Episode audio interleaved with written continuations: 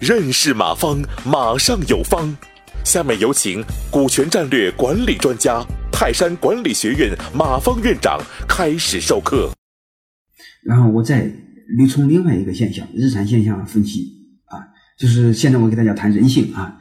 嗯，有机会你们线下听我讲课，嗯，你会发现我从嗯听过我讲课之后，你对人性理解完全不一样的啊。我们从另外一个现象再看人性。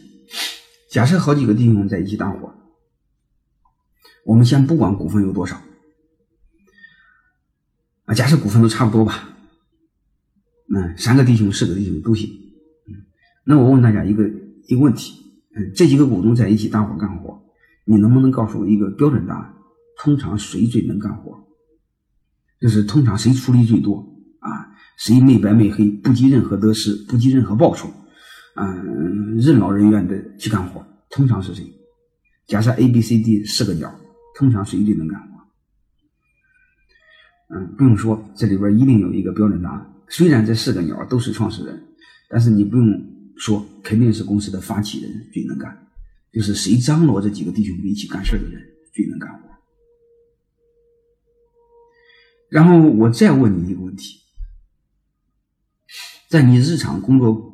工作的经历当中，越能干的人人缘好还是人缘不好？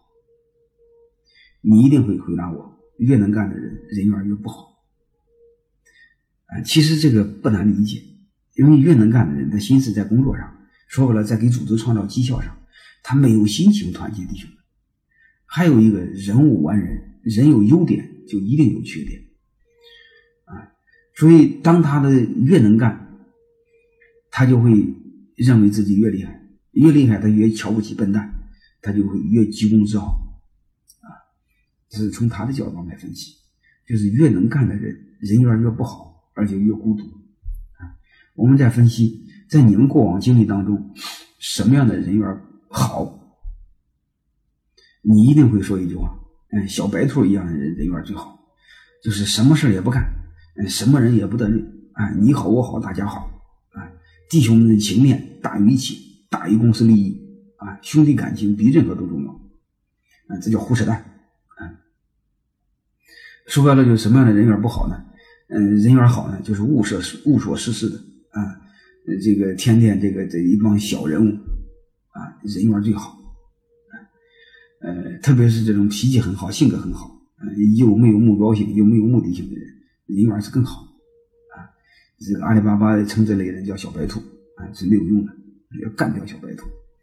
但是如果我们要看不清背后道理，通常会认为这样的人是好人，就像猪八戒这种人啊，整个团队都离特离不开他，没了他就没有就没有气氛，嗯嗯，关于类似这样的人，人缘特好啊，因为这样的人，第一他没有工作上的压力，嗯，反正是认为无所谓，嗯，再就是这个这个，他一旦没有别的事他就团结弟兄们，没事喝喝酒啦，谈谈心啦。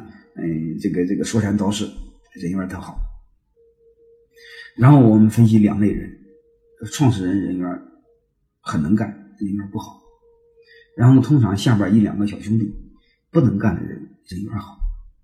然后这时候就会发现，越不能干的人缘好，然后弟兄们就会越团结他的中心。如果越团结他的中心，他们几个一团结，如果比创始人股份多，各位大家。得出的结论是什么？时间推移的话，这越不能干的人就会越团结，越能干的人越孤独，而且越能干的人，公司的名和利还都是他的。这越不能干的人，他就会想：同样，我们都是创始人，凭什么名和利都是你的？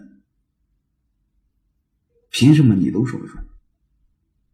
所以这时候你会发现，他们就会产生矛盾。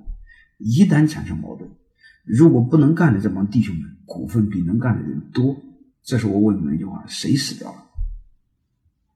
公司的创始人死了啊！公司的创始人死了，我问你，这家公司还能活下来，还有未来吗？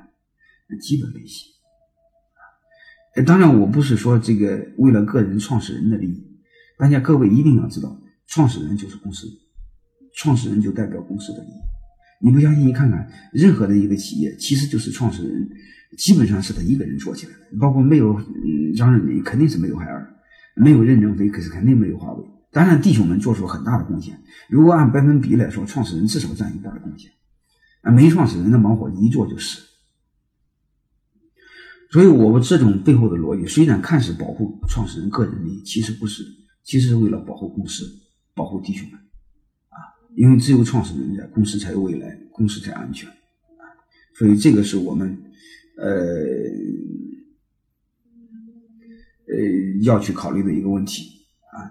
所以，怎么让创始人有安全感？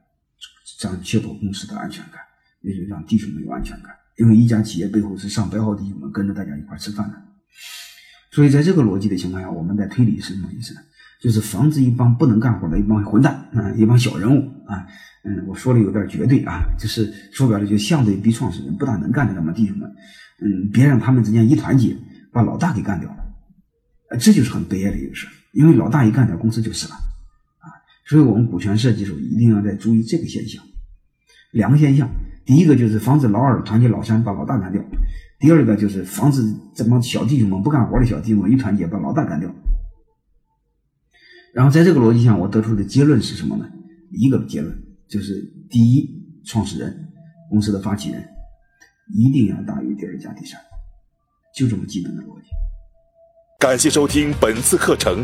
如您有更多股权问题，请微信搜索“马上有方”官方公众号。泰山管理学院自二零零七年起开设股权管理课程，每年有上万名企业老板学习和实践泰山股权管理法。泰山股权管理课程激活团队，解放老板。